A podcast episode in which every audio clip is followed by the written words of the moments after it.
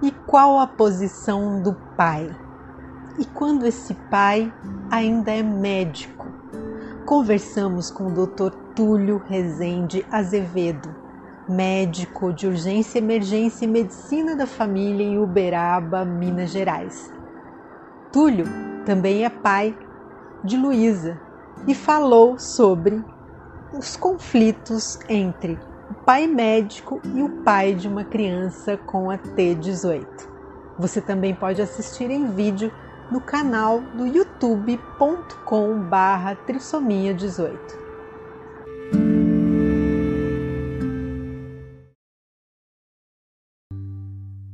Olá, meu nome é Túlio, eu sou médico e sou pai da Luísa, é uma linda garotinha portadora da síndrome de Edwards, que é a é trissomia do cromossomo 18. Estou aqui para a gente lutar pelas nossas crianças nesse mês da conscientização sobre a síndrome de Edwards, nesse congresso lindo que está sendo. É, não estou aqui para falar cientificamente, né, como médico, estou aqui para falar como pai, nessa linda aventura, linda experiência, nessa linda oportunidade que Deus me presenteou. Eu me sinto honrado, né, presenteado por Deus é, nessa, com esse presente, né, que é, foi a Luísa. É, eu e a Carla, é, eu e a Carla, a gente sempre quis ter filhos, foi quase que o primeiro objetivo do nosso relacionamento. É, a Carla sempre teve o desejo de ter mais um filho, ela tinha, tem duas filhas, eu não tenho filhos, hoje eu tenho a Luísa.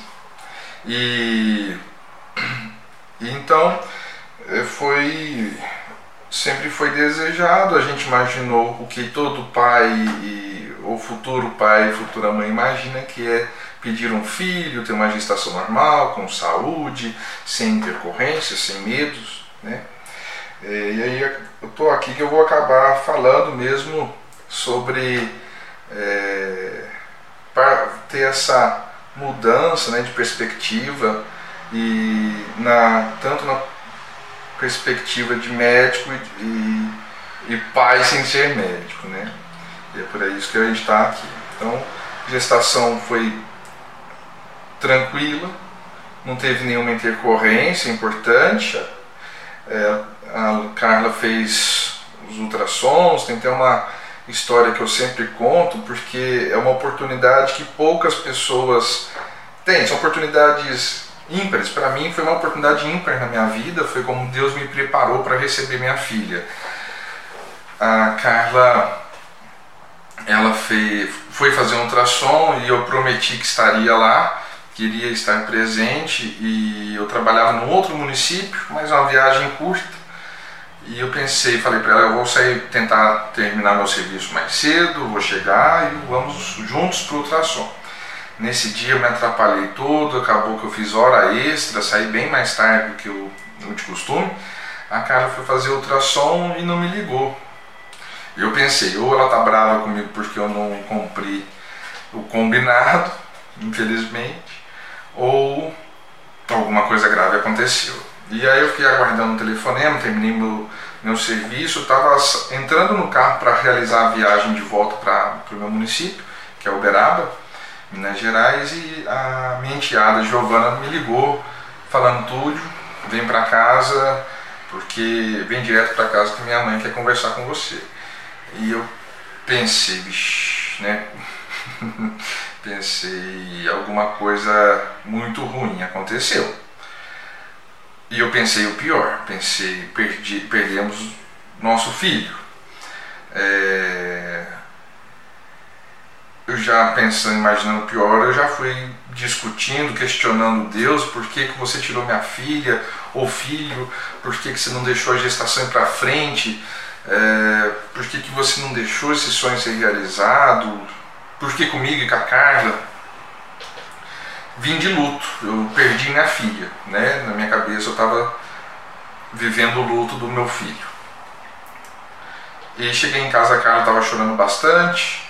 E eu cheguei, eu não queria mais que fosse um, um peso para a Carla, então eu já cheguei falando: não precisa dizer nada, eu já entendi tudo, eu estou aqui para te apoiar, queria só abraçar a Carla. Carla me interrompeu quando eu estava falando para ela não falar nada. Disse, não, Túlio, é... como assim? Eu falei, a gente perdeu o nosso, nosso filho. Eu falei, não, Túlio, ela chorando bastante, desesperada, nosso filho tem um probleminha. Aí eu peguei, ajoelhei no chão, agradeci a Deus, falei, Deus, obrigado e me desculpa, Senhor. Minha filha estava viva, meu filho estava vivo. Então foi assim que Deus me preparou para receber a Luísa. Foi assim que eu assimilei melhor, foi assim que eu agradeci todos os dias a vida da minha filha. Então minha filha estava viva e só que tinha um probleminha. E a gente foi, foi a translucência no cal estava alterada no ultrassom, tinha uma alteração abdominal que é compatível, é indicativa de cardiopatia. E então foi indicado fazer o cariótipo, a translucência no cal de fato foi a gente pensar em algumas trissomias. A gente estava rezando para ser síndrome de Down. Eu como médico, infelizmente, eu sabia aquilo que os médicos acabam sabendo, né? Que a trissomia do 18, a síndrome de Ehlers, a de Patot ou Patal é uma síndrome severa e incompatível com a vida. A Carla não sabia tanto, foi atrás de informações, estava bem melhor que eu porque ela encontrou a síndrome do amor que tinha bastante mãezinhas distribuindo amor, carinho e dizendo: não, nossas crianças crescem, nossas crianças sorriem, evoluem. E eu, eu não fiquei fechado para essa informação. É o que eu queria ouvir e eu também segui essa informação. Fomos em vários médicos, trocamos algumas vezes de obstetra porque a gente recebia essa informação. É, os médicos chegavam a nos, é, nos informar que vivendo aquela situação, daquela gestação, a, a gente poderia optar pelo aborto. Mas eu, eu não, fico, não fico bravo hoje, passando por isso, eu não fico bravo com os, com os médicos, não. Eu entendo que, por exemplo, se eu tenho alguém que precisa de um, um exame caro, um exame que foge dos trajetos normais do SUS ou da rede particular, eu tenho que informar o caminho legal, né? Fala assim, ó, é dessa, você precisa de uma ressonância, então é, é, esse caminho que você faz, você tem, faz, você tem direito de fazer pelo SUS. É, você precisa de um PET scan, é esse caminho que você vai fazer no seu plano de saúde. Então, quando me informaram, quando informavam para cá, eu ainda tinha a concepção que o médico ele informa essa coisa horrorosa, mas ele não quer ouvir o pai e a mãe escolhendo essa opção. É uma questão que ele estudou a ciência, a ciência fala que é incompatível com a vida, infelizmente existem leis, uh, não quero discutir de forma nenhuma sobre isso. Uh, existe uma lei que permite, se a mãe não quer ir para frente com essa gestação, ela tem a opção do aborto. Mas o médico informar não quer dizer que ele concorda, né? E vivendo isso eu aprendi que as, os médicos precisam da ajuda dos pais. Os médicos sabem bastante coisa, mas eles precisam das informações, de trocar informações conosco. É, os médicos, bastante médicos, não, não sabem o que é síndrome de Edwards, né? os clínicos, pessoas que não trabalham na área de obstetrícia, de pediatria, de genética, dificilmente vai. Síndrome de Edwards. Ah, é é isso, né? poucos médicos vão saber ou lembrar disso. Né? É, então, é, por isso a importância do mês né, da, desse dia 6 de maio, que é o dia da conscientização sobre a síndrome de Edwards. Ah, pois bem, ser médico nesse momento até agora não me ajudou a nada, né?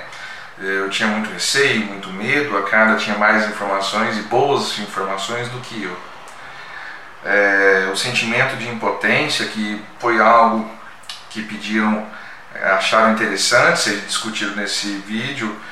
O sentimento de impotência toma conta da gente sim. É, eu cuido de pacientes todo dia e faço o meu melhor para que os pacientes se sintam melhor todos os dias. Eu não podia fazer muita coisa pela minha filha é, e, não, e mal conseguia consolar minha esposa. Né? Eu estava também mal, né? Precisava também ser consolado de certa forma, morrendo de medo de perder A gestação é, ocorreu sem intercorrências, 37 semanas é, a gente fez a cesariana, porque apresentou né, a, a, resistência dos vasos da placenta, a gente precisou resolver a, a, a gestação, então a, a Luísa nasceu, não chorou, não mexeu, estava roxinha. Eu olhei para minha filha saindo da barriga da minha esposa e fiquei bastante preocupado. Imaginei que eu ia perder minha filha e que eu não tinha outra opção a não ser lidar com isso, naquela hora, naqueles segundos que aconteceu o parto. Mas eu lembrei que minha esposa estava quietinha, né, lá no fundo da, da sala de parto e, e, e que ela não escutou o choro do bebê. Então pensei, eu vou chegar lá, ela vai estar desesperada, chorando, acabada. Cheguei lá, a Carla estava com o rosto lindo, sorrindo, tranquila, é... ainda sem saber se o neném já tinha saído ou não, porque a, a Luísa não chorou, não esboçou nenhum, nenhum sinalzinho para ela, né? E eu contei que a Luísa eh, já tinha, a Luísa já tinha saído da casinha dela, que era barriga, e então eu comecei a chorar um pouquinho ali porque eu não sabia o que falar para minha esposa. É, por sorte eu estava com uma anja, uma anja da guarda, a doutora Janaína, que é neuropediatra, é, ela esteve presente com, comigo no parto é, e, e, ela ficou de olho na Luísa enquanto eu estava tentando ajudar a Carla, eu nem sabia o que falar para Carla. E a doutora Janine falou assim, não, Túlio, ela está recuperando, ela está indo bem, é, saturando, está saturando bem. Então a gente comemorou. Foi entubada, graças a Deus deu, deu tudo certo. Na UTI já tinha bastante equipamento, bomba de infusão, né, preparado para receber a Luísa. A Luísa precisou somente do, da ventilação mecânica. É, mas não precisou nenhuma droga vasoativa, então isso já era um ótimo sinal. Luísa muito pequenininha, nasceu com 1,380 kg, é, então muito frágil, pequenininho, né? Evoluiu bem a, a internação no primeiro mês, no, no, final do segundo, no final do primeiro mês ela precisou fazer a tráqueo, a gasta, foi indicado para a gente, eu a Carla não sabia se a gente devia fazer ou não. A Luísa era tão frágil, tão...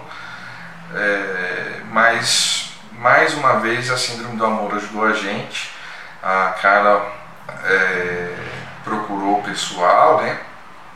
E que eles já foram logo dizendo, faz, faz a gás, faz a traque, é muito bom para o bebê, é, vai engordar, vai ganhar peso, vai desenvolver, não é nada demais. E a gente, eu e a Carla ficou mais seguro para, é, vamos dizer assim, autorizar a cirurgia. Deu, ocorreu tudo bem.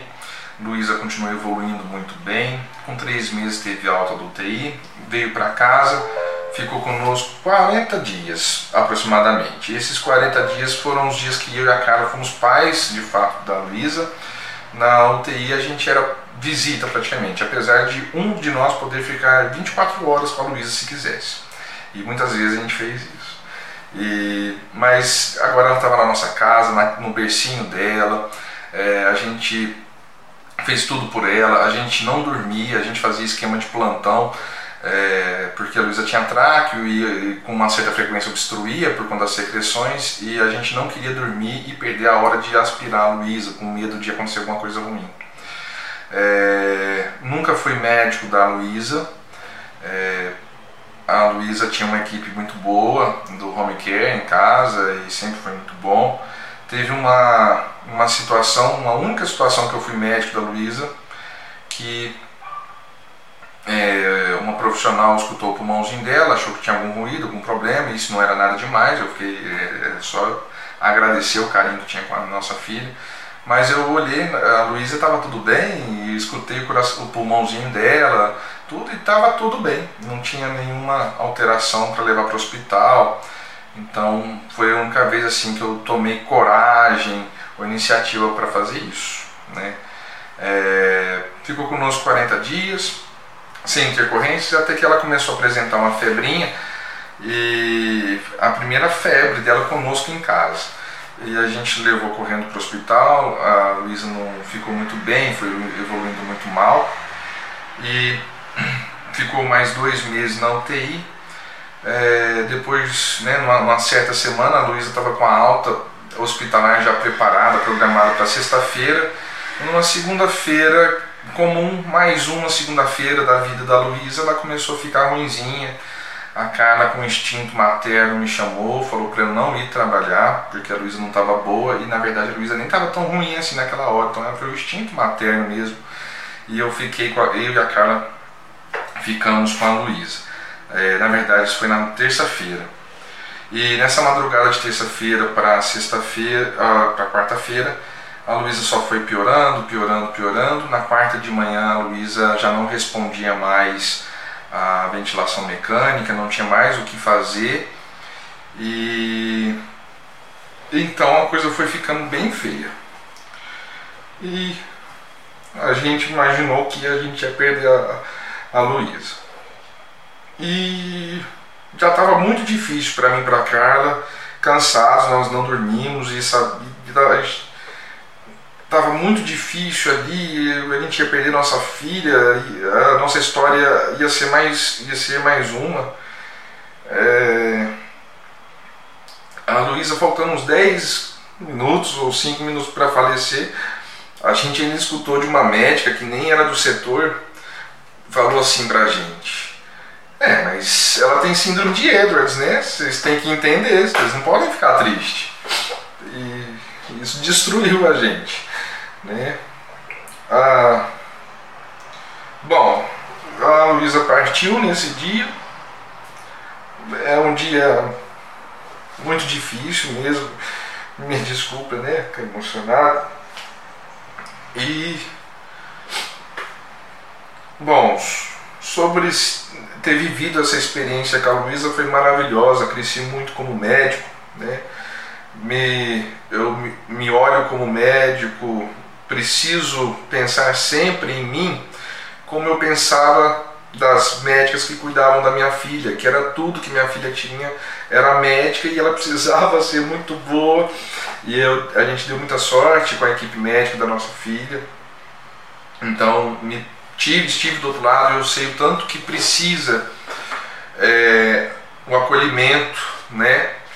É, não defendo de forma alguma, é para isso que a gente está aqui e nós queremos que esse estigma, que esse paradigma nem seja discutido mais, que é oferecer ou indicar ou instruir sobre a possibilidade do aborto, porque a minha filha morreu para mim em, é, em, alguns segundos quando é, não recebi a notícia do ultrassom, depois eu vi que minha filha estava viva. Como que a minha filha viva na barriga da mãe não era compatível com a vida, né? Como alguém vivo não é compatível com a vida. É, minha filha viveu seis meses. Se tivesse vivido dez horas, uma hora, um dia, eu teria sido o pai mais feliz do mundo do jeito que eu fui. E é um presente de Deus, é uma oportunidade que a gente tem de, vi de viver algo que normalmente ele não é capaz de viver.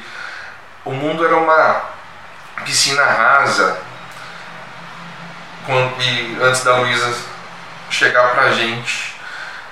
A, o mundo ficou um oceano bem profundo, cheio de coisas a serem descobertas depois que a Luísa passou nas nossas vidas. Luísa tocou o coração da equipe médica, da equipe de enfermagem, tocou o coração de cada um da nossa família. A Luísa precisava viver, precisava estar entre nós. A missão dela era nos melhorar. A Luísa não precisava de mim da Carla. Eu e a Carla precisavam da Luísa. Né? Eu, como médico, não pude fazer muita coisa pela minha filha. É o sentimento de impotência é grande. É, é desesperador, né?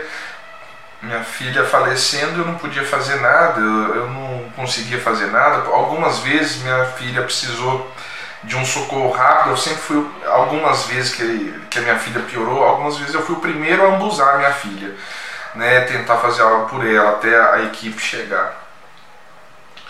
É, mas eu tive que aprender muito com as, a Associação Síndrome do Amor. Eu aprendi com cada pai, com cada mãe. É, eu aprendi com cada experiência vivida por pais e mães antes de mim. E foi isso que me tornou o médico que eu sou hoje, me ajudou a olhar para as crianças, para os pacientes, é, da forma que eu olho hoje.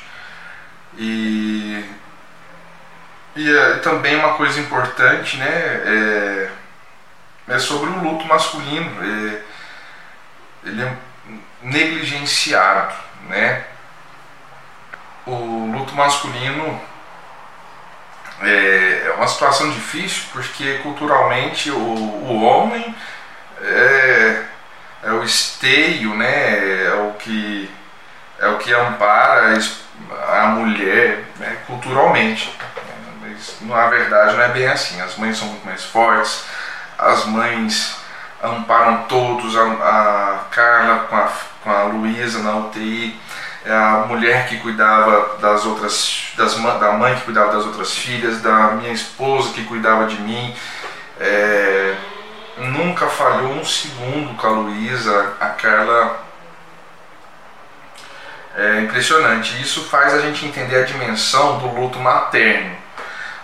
Falar que o luto é, paterno né, é masculino assim, vamos pensar assim, né, o luto paterno é negligenciado, não é querer comparar, porque não tem comparação.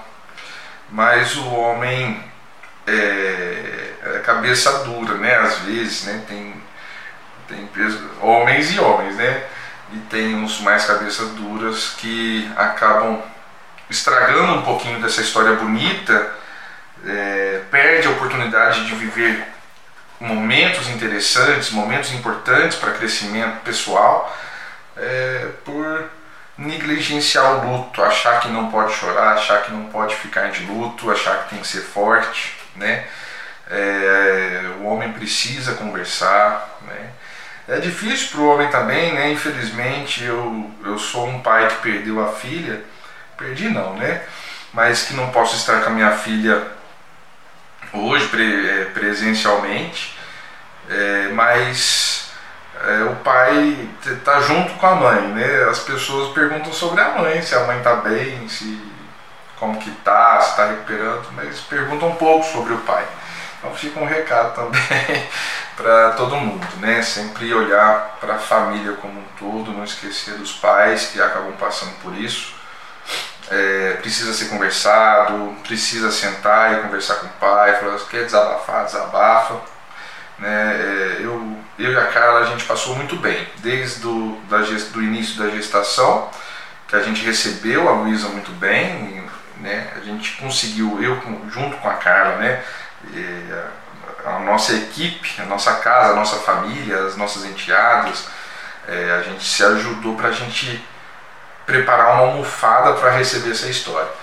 E também na hora que a Luísa partiu, graças à Síndrome do Amor, a Associação Síndrome do Amor, graças ao, ao Grupo T18 Brasil, a gente estava de certa forma, é, não é preparado para isso porque ninguém está, mas a gente estava em paz, porque a gente fez tudo, a gente viu, viu uma história bonita acontecer, é, a gente vivenciou essa história e fez o que podia fazer para a Luísa ser feliz, para a Luísa sorrir para a gente.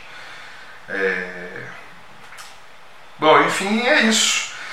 Vamos lutar pelas nossas crianças, vamos, não vamos deixar é, que os estudos defasados, antigos, com pouca acesso a pouca tecnologia na época, né, permaneça dizendo que nossas crianças são incompatíveis com a vida.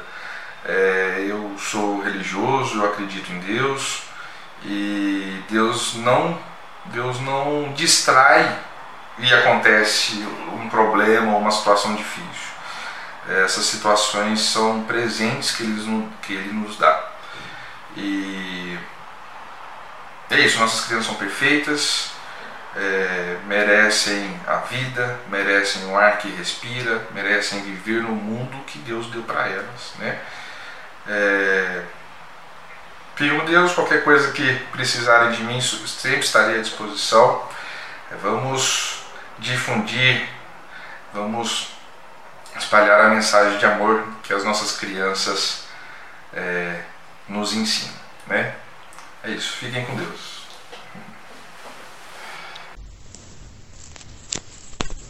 Agora conta.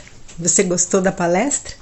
Se você tiver perguntas, dúvidas, manda pra gente no direct no Instagram arroba trissomia18 ou no Facebook, na página da Trissomia 18, facebook.com barra Trissomia 18. Você também pode falar com a gente pelo WhatsApp 16 98116 1520. Não esquece de se inscrever no canal do YouTube, youtube.com barra trissomia 18 para você receber todas as novidades que vão chegando sobre a síndrome de Edwards. Beijo para todo mundo!